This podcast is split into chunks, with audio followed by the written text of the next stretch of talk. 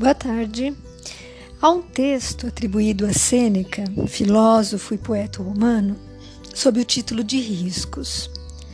Chorar é correr o risco de parecer sentimental demais. Rir é correr o risco de parecer tolo.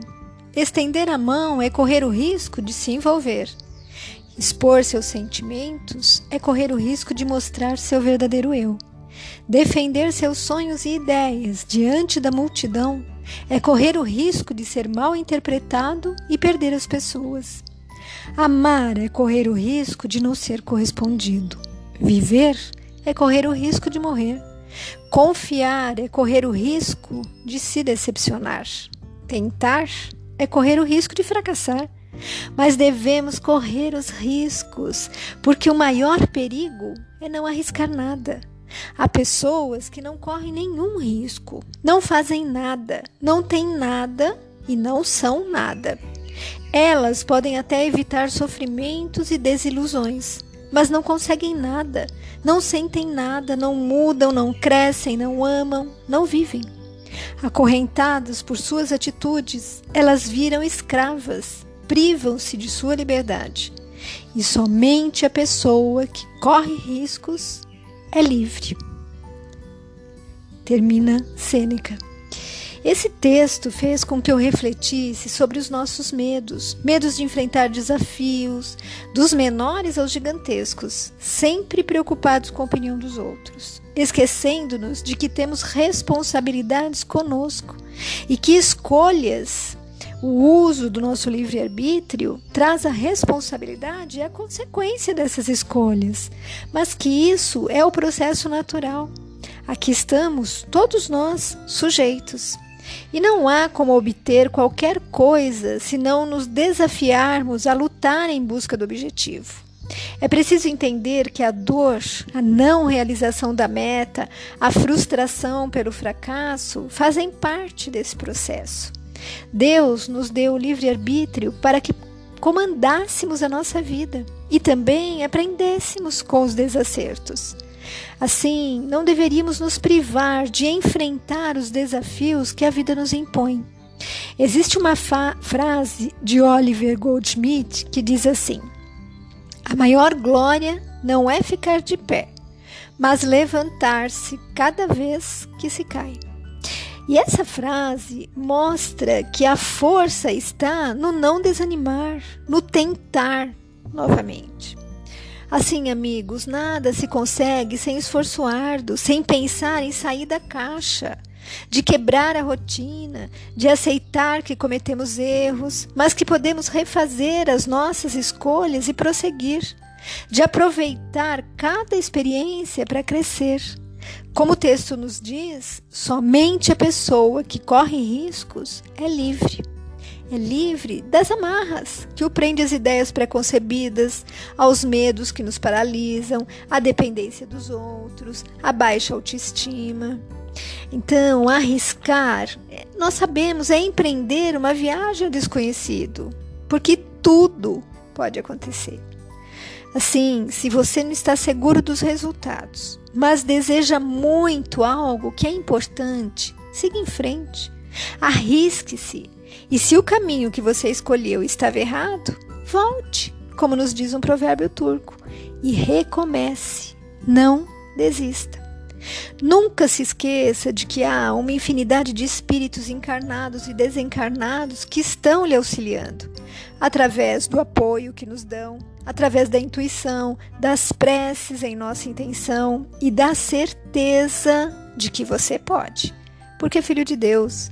E ele confiou a você a sua vida, lhe deu liberdade total, sabendo que chegaria lá mais cedo ou mais tarde, através dos ensinamentos obtidos com todas as experiências que vivenciar. E no site da Feparana eu encontrei a seguinte historinha. Um ilustre juiz contou certa vez um episódio que transformou toda a sua vida. Aos 17 anos de idade, ele se viu obrigado a deixar a escola e a se empregar como varredor numa fábrica. E quando veio a crise econômica da década de 1930, numa tarde cinzenta, na véspera de Natal, ele foi despedido, junto com centenas de outros empregados. E quando ele saiu para a rua, ao final do turno de trabalho, ele foi seguindo, né, no meio de uma fila silenciosa e sombria de operários. E embora adolescente, ele se sentia envelhecido num mundo sem esperanças. À sua frente caminhava um homem negro e mal vestido. Aquele homem também fora despedido. Mas ele ia subiando pelo caminho. O rapaz então se aproximou dele e lhe perguntou: O que você vai fazer agora? E o desconhecido respondeu com naturalidade: Ah, eu acho que eu vou para a África. Lá, rapaz, as estrelas sobre o deserto são do tamanho de ameixas. Ou talvez eu vá para o Rio de Janeiro. As luzes ali sobem sem parar, da praia até o céu. O mundo é bem grande, rapaz, e o que há nele dá de sobra para fazer qualquer homem feliz, desde que não tenha medo de ir aonde a cabeça e o coração o levarem. Para o adolescente, aquelas palavras tiveram um grande efeito. Foi como se tivesse sido aberta uma janela na parede de uma prisão e ele pudesse ver através de milhões de quilômetros.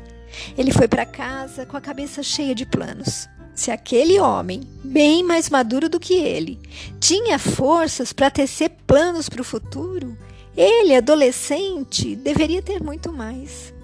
E pensando assim, na semana seguinte, não somente ele conseguiu encontrar um meio de se manter, como se matriculou numa escola noturna, perseguindo o seu sonho que viria a se tornar realidade: formar-se em direito e seguir a carreira da magistratura, ser juiz. O otimismo gera entusiasmo, e o entusiasmo é gerador de confiança em si mesmo. Enquanto o pessimista vê na semente enterrada no solo apenas a podridão, o otimista percebe a vida prestes a eclodir. Enquanto o pessimista senta e observa as sombras que o circundam, o otimista abre as janelas da esperança e vislumbra adiante a claridade que logo mais o envolverá. Conclui o autor. Amigos, como aprendemos é primordial ter bom ânimo. Assim, tenham força, fé, renovem o seu ânimo, façam uma prece, acreditem nas palavras de Jesus em João 14, versículos 6 a 14.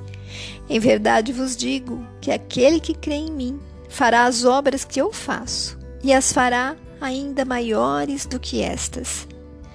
Como sempre dizemos, nós somos fadados à perfeição mas só as escolhas que fizermos poderá tornar esse alvo mais próximo ou mais distante de nós. Fique com Deus. Beijos de quem se preocupa com você.